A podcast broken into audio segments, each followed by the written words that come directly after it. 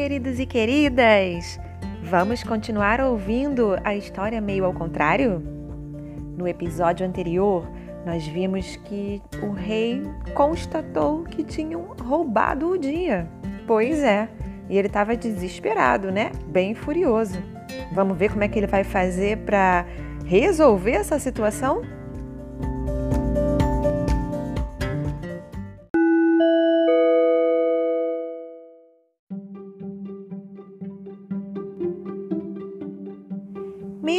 Desesperado a essa altura, o rei já estava resolvendo tomar reais e energéticas providências. Como não sabia quais, mandou chamar seu primeiro-ministro e lhe explicou o caso. Hoje fiquei contemplando o sol e a tarde, que estavam realmente lindos, por sinal.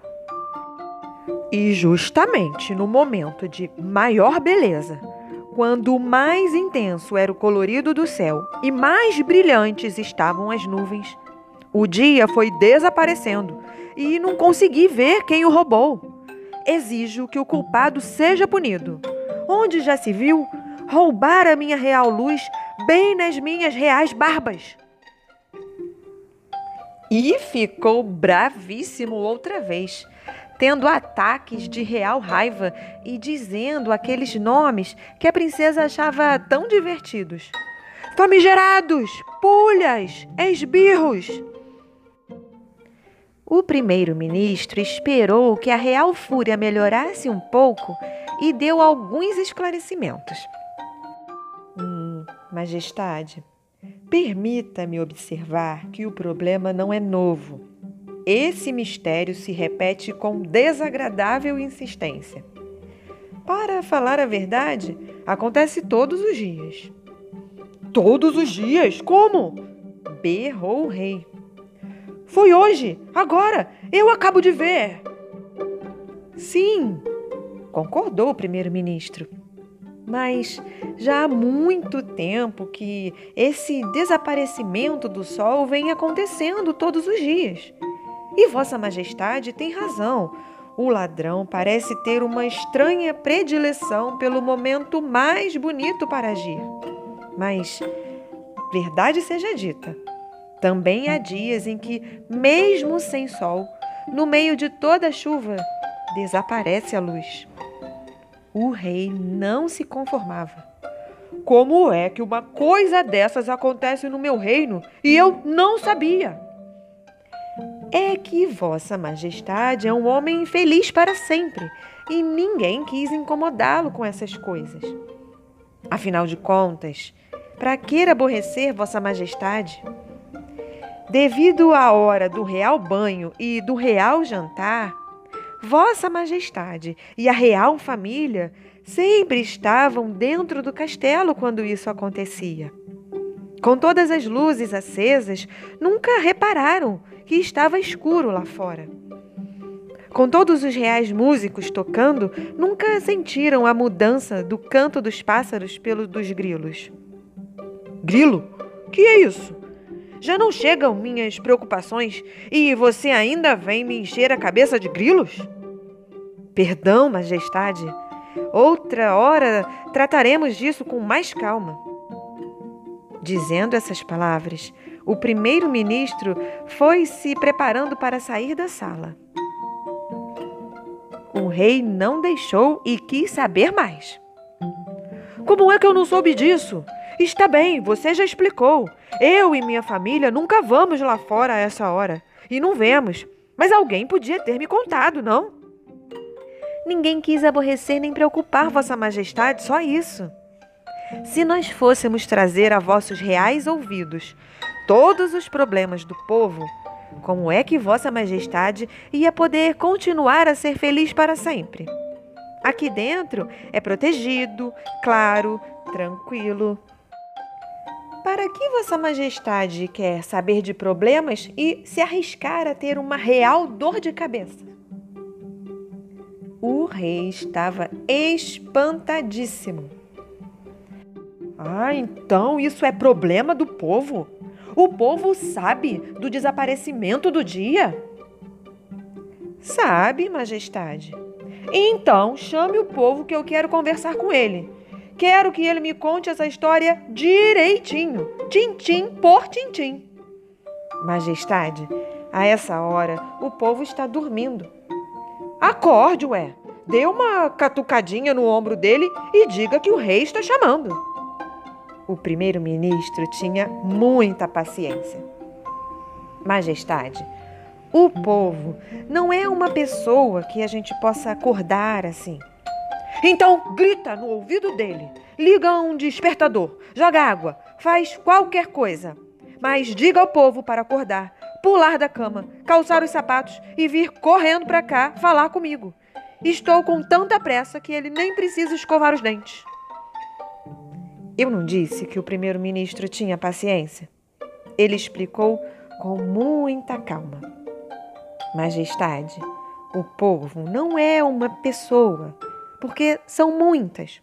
Como assim? O senhor sabe o que é o exército, não sabe? Não é uma pessoa. São todos os soldados juntos.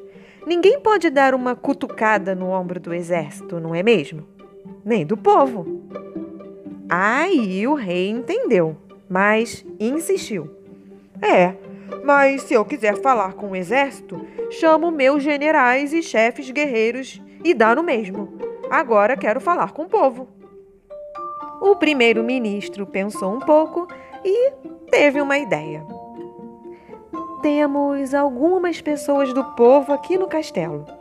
Os soldados, por exemplo, os cozinheiros, as arrumadeiras, uh, os mensageiros, os arautos, os jardineiros todo o pessoal das cavalariças, enfim, a criadagem inteira.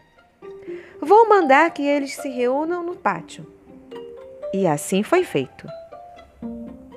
Do alto de uma sacada, o rei olhou e viu aquela multidão reunida lá embaixo. Ficou assombrado. Tudo isso é o povo? Isso e mais, explicou o primeiro-ministro. Todas as pessoas que trabalham no campo, na aldeia, nas casas do vale. Tudo isso é o povo. E todos eles sabem do ladrão do dia. O rei não se conformava com a real ignorância do maior mistério do reino. Ah, isso eu não sei, desconversou o primeiro-ministro. Só com eles mesmos. Então, o rei começou um real discurso contando tudo aquilo que a esta altura nós já sabemos. Como ele tinha de repente descoberto que o dia desaparece. Ninguém pareceu se espantar. Depois, perguntou ao povo se alguém sabia a solução do mistério, se alguém conhecia o ladrão. Foi um zum, zum, zum no meio da multidão, mas ninguém falou alto. O rei insistiu. Quero o nome do ladrão. Aí, o que se ouviu foi nada. Ou seja, um enorme silêncio. Que é isso? gritava o rei. Então vocês sabem quem é o ladrão e não querem me dizer? Eu sou o rei de vocês, o rei, o rei. Não precisa urrar, majestade, disse o primeiro-ministro, tentando acalmá-lo. Temos espiões no meio da multidão e, num instante, vamos ficar sabendo de tudo. Dito e feito. Na multidão ninguém falou. Daí a pouco, o rei ordenou que todos fossem dormir. Mas, em seguida, o primeiro-ministro surgiu com um soldado que trazia a explicação do mistério. Conversaram num canto e, logo depois, o primeiro-ministro explicava. Majestade, a culpa é de um monstro terrível que assola o nosso reino. Um tremendo dragão negro. E diante do rei, que tinha a real boca aberta de real espanto, o primeiro-ministro prosseguiu com a descrição do monstro. É um dragão enorme, maior que a aldeia, o vale e este castelo real. Diariamente ele chega de mansinho e rouba o dia por um tempão. até a hora em que se cansa dele e deixa o sol voltar de novo. É imenso, todo preto de escuridão. Solta pelas narinas uma espécie de fumaça gelada, parecida com nuvens, e que fica assentada no fundo do vale, até que o sol a desmanche de manhã. Quando abre a boca, lança fagulhas pequenas que não desaparecem enquanto o dia não volta. Ficam brilhando e cintilando na escuridão. Que horror! exclamou o rei. Deve ser lindo, suspirou a princesa. Cale a boca, menina, ralhou a, a rainha. O primeiro-ministro olhou bem para eles, fez um ar de mistério e acrescentou: Mas o pior, majestade, é o olho do monstro. Os olhos, você quis dizer, corrigiu o rei. Não, majestade, o olho mesmo. O dragão negro que rouba o sol tem um olho só, bem grande. É um olho que vai diminuindo, diminuindo um pouquinho a cada dia de escuridão. E quando a gente pensa que no dia seguinte ele vai desaparecer todo de uma vez, nada disso. Começa a aumentar, aumentar, aumentar, até ficar redondo de novo.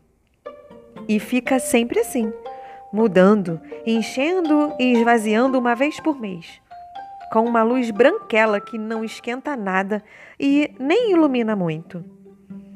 Que horror! exclamou o rei. Deve ser lindo, suspirou a princesa. Cale a boca, menina! ralhou a rainha. Diante de tantos e tão tenebrosos perigos, o rei tratou de fazer o que sempre fazem os reis das histórias: nada. Quer dizer, tratou de arranjar quem fizesse alguma coisa por ele. Ordeno que o monstro seja morto. A pergunta que ficou na cabeça de todos era: ordena a quem? Mas ninguém falou nada para não provocar outra real fúria. Depois de alguns minutos, muito diplomaticamente, o primeiro-ministro perguntou: Majestade, minha única dúvida é a seguinte: onde encontraremos alguém à altura da honra de cumprir vossa real ordem? Mas o rei não se atrapalhava. Ele já devia ter lido muitas histórias de reis, princesas e dragões. Sabia direitinho o que dizer. Avise a todos que quem conseguir liquidar o monstro terá a mão de minha filha em casamento.